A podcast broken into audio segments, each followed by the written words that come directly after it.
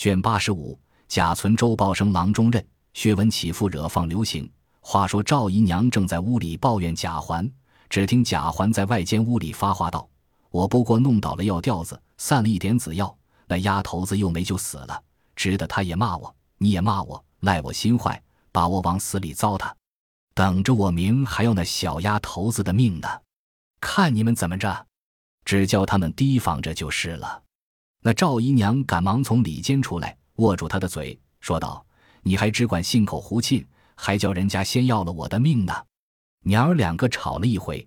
赵姨娘听见凤姐的话，越想越气，也不着人来安慰凤姐一声。过了几天，巧姐儿也好了，因此两边结怨比从前更加一层了。一日，林之孝进来回道：“今日是北境郡王生日，请老爷的示下。”贾政吩咐道：“只按向年旧例办了，回大老爷知道，送去就是了。”林之孝答应了，自去办理。不一时，贾赦过来同贾政商议，带了贾珍、贾琏、宝玉去与北京王拜寿。别人还不理论，唯有宝玉素日仰慕北京王的容貌威仪，巴不得常见才好，遂连忙换了衣服，跟着来到北府。贾赦、贾政递了直名后谕。不多时，里面出来了一个太监，手里掐着树珠，见了贾赦、贾政，笑嘻嘻的说道：“二位老爷好。”贾赦、贾政也都赶忙问好，他兄弟三人也过来问了好。那太监道：“王爷叫请进去呢。”于是爷儿五个跟着那太监进入府中，过了两层门，转过一层殿去，里面方是内宫门。刚到门前，大家站住，那太监先进去回王爷去了。这里门上小太监都迎着问了好，一时那太监出来说了个请字，爷儿五个肃静跟入。只见北境郡王穿着礼服，已迎到殿门廊下。假设贾政先上来请安，挨次便是真脸宝玉请安。那北境郡王单看宝玉道：“我久不见你，很惦记你。”因又笑问道：“你那块玉儿好？”宝玉弓着身，打着一半签儿回道。蒙王爷福庇，都好。北静王道：“今日你来，没有什么好东西给你吃的，倒是大家说说话罢。”说着，几个老公打起帘子。北静王说：“请。”自己却先进去，然后假设等都弓着身跟进去。先是假设请北静王受礼，北静王也说了两句谦辞。那假设早已跪下，赐及贾政等挨次行礼，自不必说。那假设等复肃静退出。北静王吩咐太监等让在众妻就一处好生款待，却单留宝玉在这里说话，又赏了座。宝玉又磕头谢了恩，在挨门边绣墩上侧坐，说了一回读书作文诸事。北静王甚加爱惜，又赏了茶。因说道：“卒巡抚吴大人来必见，说起令尊翁前任学政时秉公办事，凡属生童，具心腹之志。他必见时。”万岁爷也曾问过，他也十分保举，可知是令尊翁的喜兆。宝玉连忙站起，听毕这一段话，才回起道：“此事王爷的恩典，吴大人的盛情。”正说着，小太监进来回道：“外面诸位大人老爷都在前殿谢王爷赏宴。”说着，呈上谢宴并请午安的帖子来。北京王略看了一看，仍递给小太监，笑了一笑，说道：“知道了。”劳动他们，那小太监又回道：“这贾宝玉，王爷单上的饭预备了。”北静王便命那太监带了宝玉到一所极小巧精致的院里，派人陪着吃了饭，又过来谢了恩。北静王又说了些好话，忽然笑说道：“我前次见你那块玉，倒有趣儿，回来说了个式样，叫他们也做了一块来。今日你来的正好，就给你带回去玩罢。”因命小太监取来。亲手递给宝玉，宝玉接过来捧着，又谢了，然后退出。北静王又命两个小太监跟出来，才同着贾赦等回来了。贾赦便各自回院里去。这里贾政带着他三人回来见过贾母，请过了安，说了一回府里遇见的人。宝玉又回了贾政，吴大人必见宝举的话。贾政道：“这吴大人本来咱们相好，也是我辈中人，还倒是有骨气的。”又说了几句闲话，贾母便叫歇着去罢。贾政退出，真、脸、宝玉都跟到门口。贾政道：“你们都回去陪老太太坐着去吧。”说着便回房去。刚坐了一坐，只见一个小丫头回道：“外面林之孝请老爷回话。”说着递上个红丹帖来，写着吴巡抚的名字。贾政知是来拜，便叫小丫头叫林之孝进来。贾政出至廊檐下，林之孝进来回道：“今日巡抚吴大人来拜，奴才回了去了。在奴才还听见说，现今工部出了一个郎中缺，外头人和部里都吵嚷是老爷你正呢。”贾政道：“瞧罢咧。”林之孝又回了几句话，才出去了。且说真、脸、宝玉三人回去，独有宝玉到贾母那边，一面述说北静王待他的光景，并拿出那块玉来。大家看着笑了一回，贾母因命人给他收起去罢，别丢了。因问你那块玉好生带着罢，别闹混了。宝玉在项上摘了下来，说：“这不是我那一块玉，那里就掉了呢。比起来，两块玉差远着呢，那里混得过？我正要告诉老太太，前晚上我睡的时候，把玉摘下来挂在帐子里，他竟放起光来了，满帐子都是红的。”贾母说道：“又胡说了，张子的檐子是红的，火光照着，自然红是有的。”宝玉道：“不是，那时候灯已灭了，屋里都漆黑的了，还看得见他呢。”邢王二夫人抿着嘴笑。凤姐道：“这是喜信发动了。”宝玉道：“什么喜信？”贾母道：“你不懂得，今儿个闹了一天，你去歇歇去吧，别在这里说呆话了。”宝玉又站了一会儿，才回园中去了。这里贾母问道：“正是，你们去看薛姨妈说起这事没有？”王夫人道：“本来就要去看的，因凤丫头为巧姐病着，耽搁了两天，今日才去的。这事我们都告诉了姨妈，倒也十分愿意，只说盘儿这时候不在家，母亲她父亲没了，只得和他商量商量再办。”贾母道：“这也是情理的话，既这么样。”大家先别提起，等姨太太那边商量定了再说。不说贾母处谈论亲事，且说宝玉回到自己房中，告诉袭人道：“老太太与凤姐姐方才说话，含含糊糊，不知是什么意思。”袭人想了想，笑了一笑，道：“这个我也猜不着。但只刚才说这些话时，林姑娘在跟前没有？”宝玉道：“林姑娘才病起来。”这些石何曾到老太太那边去呢？正说着，只听外间屋里麝月与秋纹拌嘴。袭人道：“你两个又闹什么？”麝月道：“我们两个斗牌，他赢了我的钱，他拿了去；他输了钱，就不肯拿出来。这也罢了，他倒把我的钱都抢了去了。”宝玉笑道：“几个钱，什么要紧？傻丫头，不许闹了。”说的两个人都咕嘟着嘴坐着去了。这里袭人打发宝玉睡下，不提。却说袭人听了宝玉方才的话，也明知是给宝玉提亲的事，因恐宝玉没有吃相，这一提起，不知又招出他多少呆话来，所以故作不知。自己心上却也是头一件关切的事。夜间躺着想了个主意，不如去见见紫娟，看她有什么动静，自然就知道了。次日一早起来。打发宝玉上了学，自己梳洗了，便慢慢的去到潇湘馆来。只见紫娟正在那里掐花呢，见袭人进来，便笑嘻嘻的道：“姐姐屋里坐着。”袭人道：“坐着，妹妹掐花呢吗？姑娘呢？”紫娟道：“姑娘才梳洗完了，等着温药呢。”紫娟一面说着，一面同袭人进来，见了黛玉正在那里拿着一本书看，袭人陪着笑道。姑娘怨不得老沈，起来就看书。我们宝二爷念书，若能像姑娘这样，岂不好了呢？黛玉笑着把书放下。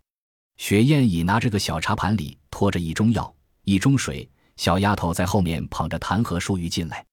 原来袭人来时要探探口气，坐了一回无处入话，又想着黛玉最是心多，探不成消息，再惹着了她，倒是不好。又坐了坐，搭讪着辞了出来了。将到怡红院门口，只见两个人在那里站着呢。袭人不便往前走，那一个早看见了，连忙跑过来。袭人一看，却是除药，因问：“你做什么？”除药道：“刚才云二爷来了，拿了个帖儿，说给咱们宝二爷削的，在这里候信。”袭人道：“宝二爷天天上学，你难道不知道？还候什么信呢？”除药笑道：“我告诉他了，他叫告诉姑娘，听姑娘的信呢。”袭人正要说话，只见那一个也慢慢的蹭了过来，细看时就是贾云，溜溜秋秋往这边来了。袭人见是贾云，连忙向楚耀道：“你告诉说，知道了，回来给宝二爷瞧吧。”那贾云原要过来和袭人说话，无非亲近之意，又不敢造次，只得慢慢踱来。相离不远，不想袭人说出这话，自己也不好再往前走，只好站住。这里袭人已掉背脸往回里去了，贾云只得样样而回，同厨要出去了。晚间，宝玉回房，袭人便回道：“今日廊下小云二爷来了。”宝玉道：“做什么？”袭人道：“他还有个帖儿呢。”宝玉道：“在那里？拿来我看看。”麝月便走去，在里间屋里书格子上头拿了来。宝玉接过看时，上面皮儿上写着。叔父大人安禀，宝玉道：“这孩子怎么又不认我做父亲了？”袭人道：“怎么？”宝玉道：“前年他送我白海棠时，称我做父亲大人。今日这帖子封皮上写着叔父，可不是又不认了吗？”袭人道：“他也不害臊，你也不害臊。他那么大了，倒认你这么大的做父亲，可不是他不害臊。你正经连个。”刚说到这里。脸一红，微微的一笑，宝玉也觉得了，便道：“这倒难讲。俗语说，和尚无儿，孝子多着呢。只是我看着他还伶俐得人心儿，才这么着。他不愿意，我还不稀罕呢。”说着，一面拆那帖儿。袭人也笑道：“那小云二爷也有些鬼鬼头头的，什么时候又要看人，什么时候又躲躲藏藏的，可知也是个心术不正的货。”宝玉只顾拆开看那字儿。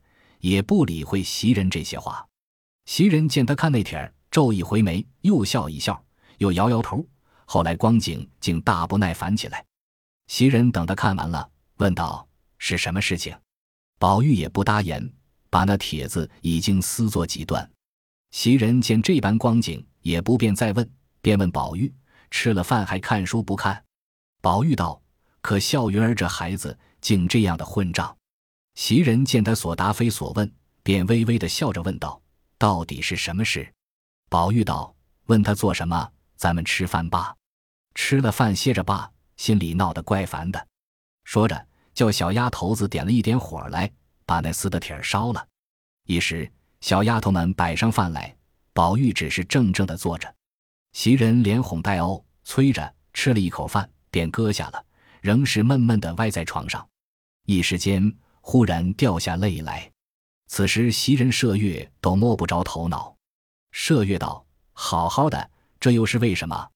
都是什么云儿雨儿的，不知什么事，弄了这么个浪帖子来，惹得这么傻了的似的，哭一会子，笑一会子，要天长日久，闹起这闷葫芦来，可叫人怎么受呢？”说着，竟伤起心来。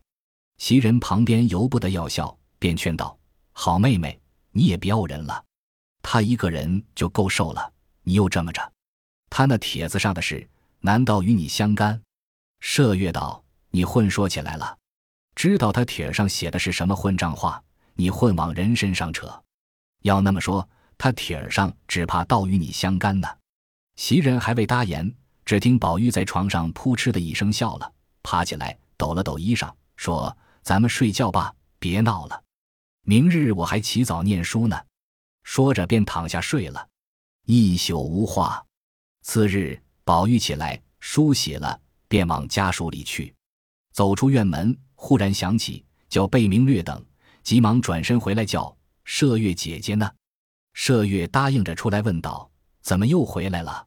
宝玉道：“今日云儿要来了，告诉他别在这里闹，再闹我就回老太太和老爷去了。”麝月答应了，宝玉才转身去了。刚往外走着，只见贾云慌慌张张往里来，看见宝玉，连忙请安，说：“叔叔大喜了。”那宝玉估量着是昨日那件事，便说道：“你也太冒失了，不管人心里有事没事，只管来搅。”贾云陪笑道：“叔叔不信，只管消去。人都来了，在咱们大门口呢。”宝玉越发急了，说：“这是那里的话？”正说着，只听外边一片声嚷起来。贾云道：“叔叔听，这不是。”宝玉越发心里狐疑起来。只听一个人嚷道：“你们这些人好没规矩！这是什么地方？你们在这里混嚷！”那人答道：“谁叫老爷升了官呢？怎么不叫我们来吵喜呢？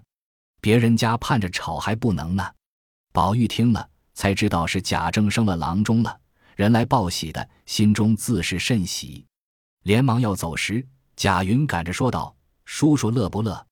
叔叔的亲事要再成了，不用说是两层喜了。”宝玉红了脸，啐了一口，道：“呸，没趣儿的东西，还不快走呢！”贾云把脸红了，道：“这有什么的？我看你老人家就不。”宝玉沉着脸道。就不什么，贾云未及说完，也不敢言语了。宝玉连忙来到家塾中，只见黛如笑着说道：“我才刚听见你老爷生了，你今日还来了吗？”宝玉陪笑道：“过来见了太爷，好到老爷那边去。”黛如道：“今日不必来了，放你一天假罢，可不许回园子里玩去。你年纪不小了，虽不能办事，也当跟着你大哥他们学学才是。”宝玉答应着回来，刚走到二门口，只见李贵走来迎着，旁边站住，笑道：“二爷来了吗？奴才才要到学里请去。”宝玉笑道：“谁说的？”李贵道：“老太太才打发人到院里去找二爷，那边的姑娘们说二爷学里去了。刚才老太太打发人出来，叫奴才去给二爷告几天假，听说还要唱戏贺喜呢。”二爷就来了，说着，宝玉自己进去，进了二门，只见满院里丫头老婆都是笑容满面，见他来了，笑道：“二爷这早晚才来，还不快进去给老太太道喜去呢？”宝玉笑着进了房门，只见黛玉挨着贾母左边坐着呢，右边是湘云，地下邢王二夫人、探春、惜春、李纨、凤姐、李文、李绮、邢岫烟一干姐妹都在屋里。只不见宝钗、宝琴、迎春三人。宝玉此时喜得无话可说，忙给贾母道了喜，又给邢王二夫人道喜。一一见了众姐妹，便向黛玉笑道：“妹妹身体可大好了？”黛玉也微笑道：“大好了。”听见说二哥哥身上也欠安，好了吗？宝玉道：“可不是，我那日夜里忽然心里疼起来，这几天刚好些，就上学去了。”也没能过去看妹妹，黛玉不等他说完，早扭过头和探春说话去了。凤姐在地下站着，笑道：“你两个那里像天天在一处的，倒像是客一般，有这些套话。可是人说的相敬如宾了。”说的大家一笑。林黛玉满脸绯红，又不好说，又不好不说，迟了一会儿才说道：“你懂得什么？”众人越发笑了。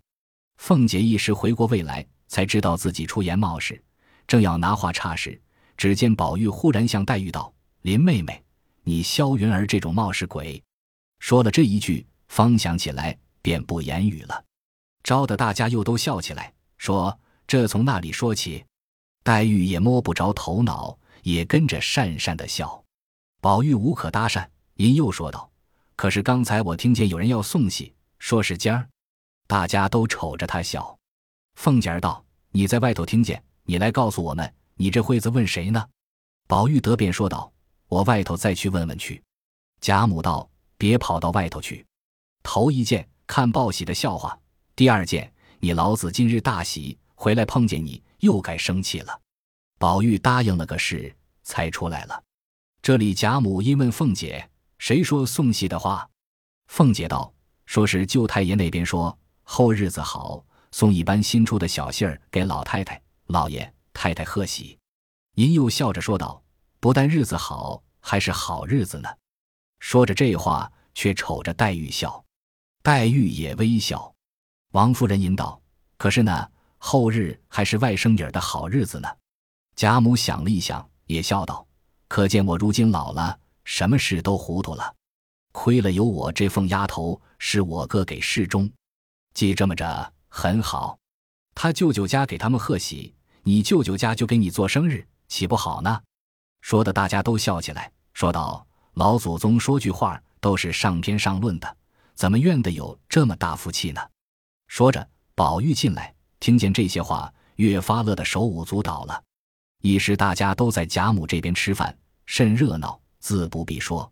饭后，那贾政谢恩回来，给宗祠里磕了头，便来给贾母磕头，站着说了几句话，便出去拜客去了。这里接连着亲戚族中的人来来去去，闹闹嚷嚷，车马填门，貂蝉满座，真个是花到正开蜂蝶闹，月逢十足海天宽。如此两日，已是庆贺之期。这日一早，王子腾和亲戚家已送过一班戏来，就在贾母正厅前搭起行台，外头爷们都穿着公服陪侍，亲戚来喝的约有十余桌酒。里面位置是新戏，又见贾母高兴，便将琉璃戏屏搁在后厦，里面也摆下酒席。上首薛姨妈一桌是王夫人宝琴陪着，对面老太太一桌是邢夫人秀烟陪着，下面上空两桌，贾母叫他们快来。一会儿，只见凤姐领着众丫头都簇拥着黛玉来了。黛玉略换了几件新鲜衣服，打扮的宛如嫦娥下界，含羞带笑的。出来见了众人，湘云、李文、李启都让他上首座，黛玉只是不肯。贾母笑道：“今日你坐了吧。”薛姨妈站起来问道：“今日林姑娘也有喜事吗？”贾母笑道：“是她的生日。”薛姨妈道：“可我倒忘了。”走过来说道：“恕我健忘，回来叫宝琴过来拜姐姐的寿。”黛玉笑说：“不敢。”大家坐了。那黛玉留神一看，独不见宝钗，便问道：“宝姐姐可好吗？为什么不过来？”薛姨妈道：“她原该来的，只因无人看家，所以不来。”黛玉红着脸微笑道：“姨妈那里又添了大嫂子，怎么倒用宝姐姐看起家来？大约是她怕人多热闹，懒带来吧。我倒怪想她的。”薛姨妈笑道：“难得你惦记他，他也常想你们姐妹们。”过一天，我叫他来，大家叙叙。说着，丫头们下来斟酒上菜，外面已开戏了。出场自然是一两出吉庆戏文。及至第三出，只见金童玉女齐帆宝状，引着一个霓裳羽衣的小旦，头上披着一条黑帕，唱了一会儿进去了。众皆不识，听见外面人说这是新打的《蕊珠记》里的名声。小旦扮的是嫦娥。前因堕落人寰，几乎给人为配。幸亏观音点化，他就未嫁而逝。此时声隐月宫，不听见曲里头唱的“人间只道风情好，哪知道秋月春花容易抛”，几乎不把广寒宫忘却了。第四出是吃糠，第五出是达摩带着徒弟过江回去，正扮出些海市蜃楼，好不热闹。